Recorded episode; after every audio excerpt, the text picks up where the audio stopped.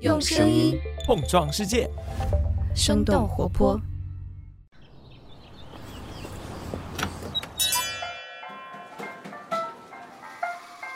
您的生动早咖啡好了，请慢用。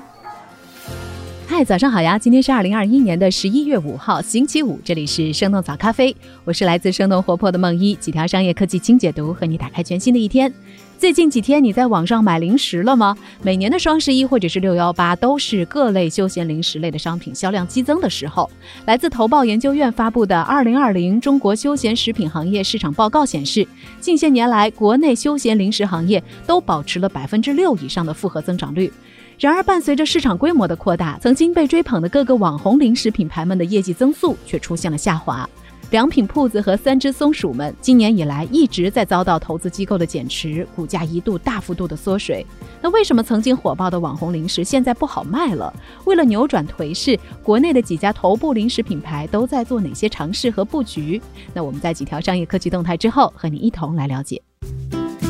首先，我们来关注一下元气森林新一轮的融资。十一月二号，根据三十六氪的消息，元气森林即将完成新一轮近两亿美元的融资。这一轮的融资由淡马锡领投，红杉中国、华平资本等多位老股东跟投。这轮融资完成之后，元气森林的估值将会高达一百五十亿美元。根据了解，这次的融资将会主要用于产品研发、自建工厂投入以及海外市场的扩张。对于这一次融资的消息，元气森林方面表示不予置评。其实，今年四月，元气森林就曾经有过一轮五亿美元的战略融资，当时它的投后估值还是六十亿美元。也就是说，短短的半年时间里，元气森林的估值就翻了两倍多。下面要来关注的是字节跳动。十一月二号，字节跳动的 CEO 梁汝波发布内部信，宣布组织架构的调整，实行业务线 BU 化。BU 是 Business Unit，也就是业务单元的简称。这次调整之后，字节业务线将会分为六个板块，分别是抖音、大力教育、飞书。火山引擎、朝夕光年和 TikTok 相关的业务板块的负责人都会向梁汝波来汇报。其中最值得关注的就是今日头条、西瓜、搜索、百科以及国内垂直服务业务都将会并入到抖音。同时，员工发展部门的技能与职业培训职能转型为职业教育业务，并入大力教育板块。职业教育将会成为字节教育新的发力点。今年五月，字节跳动的创始人张一鸣在内部发布全员信，说他和梁汝波将会在二零二一年底之前完成字节跳动 CEO 职责的过渡交接。那这一次的组织调整，也就意味着交接已经完成，张一鸣不再负责字节跳动的具体业务。另外，根据晚点类 Post 的报道，张一鸣也在十一月二号这一天正式退出字节跳动全球董事会，将席位交给梁汝波。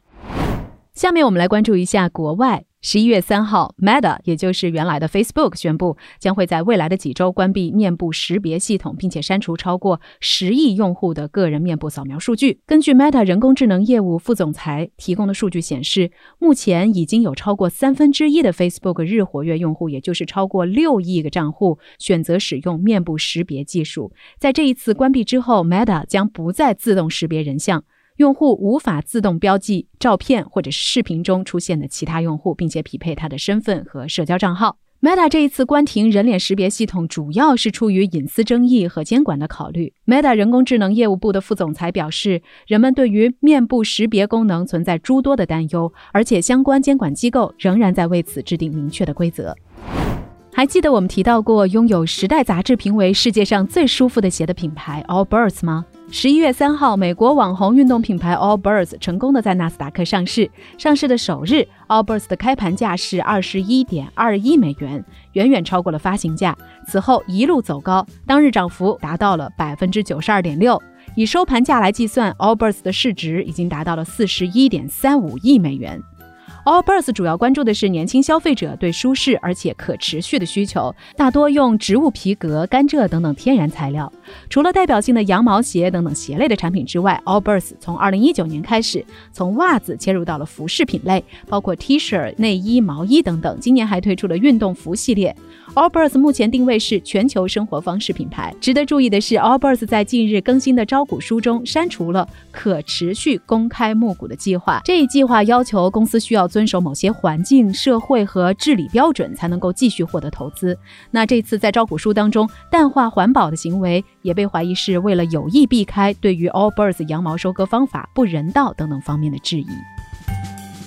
下面的时间来关注一下人气似乎不再那么火爆的网红零食们。几年前，休闲零食赛道迎来了爆发性的增长，国内零食新势力三只松鼠良品铺子也在二零二零年前后相继登陆 A 股，一经上市就受到了资本的追捧。然而，一年的时间过去了，这两家零食品牌的股价距离最高点大多都拦腰斩断。有行业内人士调侃说：“三只松鼠只剩下一只半松鼠，良品铺子也只剩下了半间铺子了。”那为什么曾经都网红零食突然之间不香了？面对业绩增速放缓的压力，他们都在做哪些调整？这些调整能不能帮助他们扭转现在的局面呢？我们马上来和你一起关注。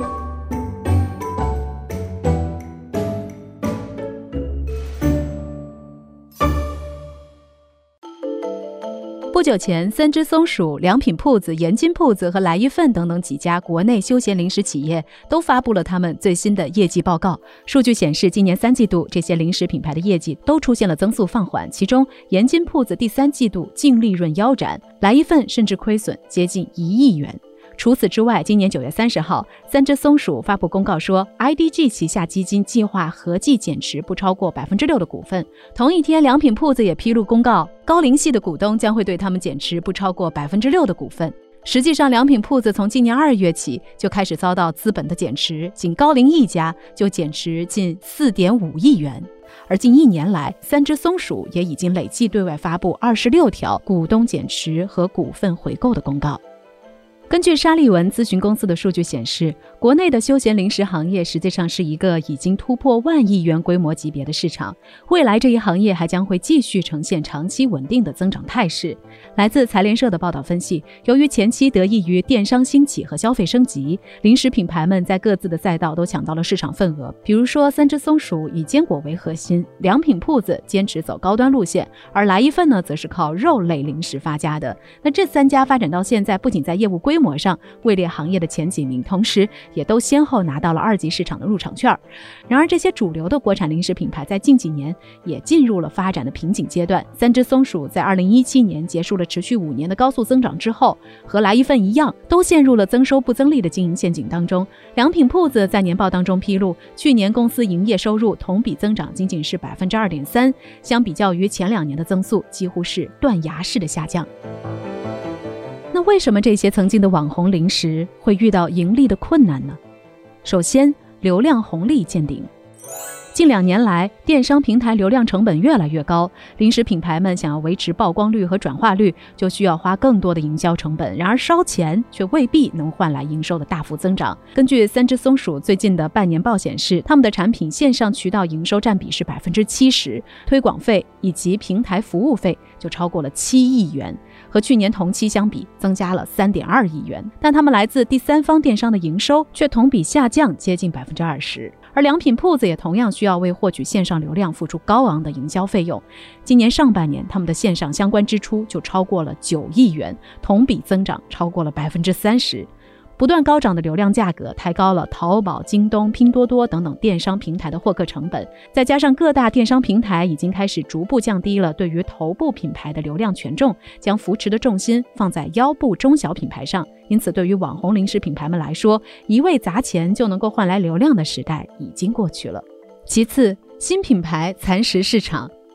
购买零食的消费者其实大多都是喜新厌旧的。各类网红新品不断冲击着年轻人的钱包，再加上抖音、小红书等平台的 KOL 们对品牌进行种草引流，本来就没有太高门槛限制的食品快销行业，现在的准入资格变得更低了。于是，越来越多专注于垂直领域的中小品牌开始涌入赛道。比如说，主打烘焙燕麦片产品的王宝宝，把凤爪做到极致的王小卤，以控糖为核心理念的每日黑巧，还有做蛋黄酥的轩妈，做薯片的单身粮，做休闲饼干的。欧贝拉等等，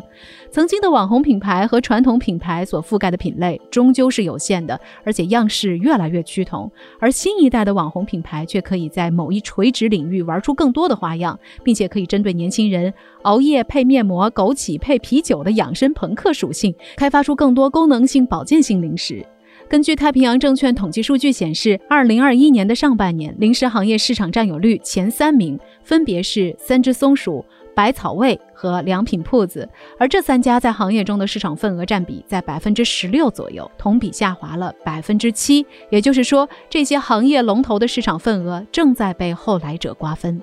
另外，来自财联社的报道分析，二零二一年三月以来，大豆油、棕榈油、奶粉、黄豆、鹌鹑蛋、生姜等等部分原材料的价格上涨幅度比较大，增加了原材料的采购成本，导致生产成本的上升，也是休闲零食行业上半年整体业绩不佳的主要原因之一。那么，曾经的网红零食们为了扭转颓势，现在都在做哪些改变呢？动作一：加速线下布局。根据沙利文咨询公司的预测。二零二二年，我国休闲零食行业总体零售额的规模大约是一点五六万亿元，其中线下零售额就将达到一点三万亿元，占比超过百分之八十。随着线上获客成本的明显提高，以三只松鼠和良品铺子为代表的几家零食厂商开始不约而同地加快线下的布局。三只松鼠从二零一九年起就开始线下的扩张，开设投食店和联盟小店两种店铺。截止到今年的六月三十号，三只松鼠的线下门店加起来已经超过了上千家。未来他们仍然有继续加速开店的计划。另外，根据良品铺子最近的财报数据显示，截止到今年的六月三十号，良品铺子的线下门店已经有两千七百多家。而来一份则有着完全不同的扩张逻辑，他们一直主打线下市场，通过专柜、专架等等方式拓展线下连锁渠道。今年上半年，他们又新增了四百多家的加盟店，目前总的门店数量呢也超过了一千家。除了自营或加盟店面的增加之外，在物美、永旺和盒马鲜生等等商超和便利店的渠道，也都已经上架了这几个品牌的零食产品。发力线下分销渠道，已经成为了网红零食品牌的新战略。动作二：拓展新渠道。越来越多的食品上市企业在财报当中明确的表达，将会加大力度拓展特价拼购、社区电商、同城即时零售等等新的渠道，而这些新渠道将会给三只松鼠们更快速触达增量消费者的机会。从去年开始，几家主要的休闲零食品牌就开始发力社区团购。从今年上半年的业绩来看，这部分的业务都有了大幅度的提升。其中，来一份社区业务同比增长了百分之八十，良品铺子团购渠道的营收比去年同期增长两倍，三只松鼠的社区团购营收同比增长超过三倍。根据投报研究院发布的《二零二零中国下沉市场深度研究报告》显示，二零二零年电商下沉市场的用户有五点六九亿人，至少超过两亿人次的增量有待挖掘和拓展。可以预见的是，随着社区电商对于更广泛市场的覆盖，三四线城市的消费者一定会成为各个零食品牌争抢的主要目标人群。动作三：扩张产品的品类。以三只松鼠和良品铺子为例，这两个品牌近期都推出了自己的宝宝零食细分品类和儿童零食品牌。另外，在其他的细分领域上，他们也在寻找新的机会，比如良品铺子的健身零食品牌“良品飞扬”，三只松鼠的线上宠物粮食品牌“养了个毛孩”等等。其实，拓展产品线，同时持续优化产品和品牌的矩阵，也是国外一些休闲零食巨头必经的发展历程。比如，目前市值超过九百亿美元的全球零食巨头易资国际，就是通过不断收购的方式，使其旗下拥有了奥利奥、达能、怡口莲、炫迈等等众多的品牌，帮助易资实现了经营效率和全球化的进一步的提升。中银证券食品饮料行业分析师表示，当前正在尝试转型的零食企业们也正在面临着一些相同的问题。首先是线下门店的经营模式有着比较高的成本，这有可能侵蚀了企业的利润率。其次，众多零食品牌布局的社区团购等等新渠道还存在不确定性。随着社区团购行业开始洗牌，未来能够给零食品牌带来多少价值还有待观察。除此之外，目前国内几大零食巨头的品牌力还有待提升。零食行业因为壁垒低，国内品牌也面临着产品同质化的问题。不像国外已有雀巢、易资等等大品牌稳占市场，国内目前还缺乏统领消费者心智的休闲零食品牌。所以在新零食品牌的漩涡当中，想要打造爆款并且保持领先，可不是一件简单的事情。休闲零食赛道在未来的竞争还将会越来越激烈。聊到这儿，也想问问你，你会买这些新零食品牌的产品吗？有些什么样的好吃的零食推荐呢？欢迎大家在我们的评论区，我们一起来聊聊。那节目的最后呢，我们也想提一下之前我们聊到 WeWork 共享办公空间的话题。插尾留言说，感觉待过最有效率的共享办公空间是大学图书馆，的确如此啊。不过好像考研季的时候也是一位难求吧。六元说，星巴克做共享办公会不会也挺好的？其实我们也听说，去年他们就已经在日本尝试开出第一家专门为上班族设计的付费办公咖啡厅。不知道这种概念店你会不会感兴趣？在这儿呢，也非常感谢大家给我们的留言。如果说你有些什么感兴趣的话题，也想要了解的话呢，也可以在我们的评论区留言告诉我们，我们每一条都会仔细看。好了，这就是今天的生动早咖啡，那我们下周一一早再见啦，拜拜。这就是今天为你准备的生动早咖啡，希望能给你带来一整天的能量。如果你喜欢我们的节目，请记得在各大平台给我们五星或者是好评，也欢迎你分享给更多的朋友。这会对我们非常有帮助。同时，你也可以在公众号和微博搜索“生动活泼”，“声”是声音的“声”，这样就可以了解更多与我们节目相关的信息啦。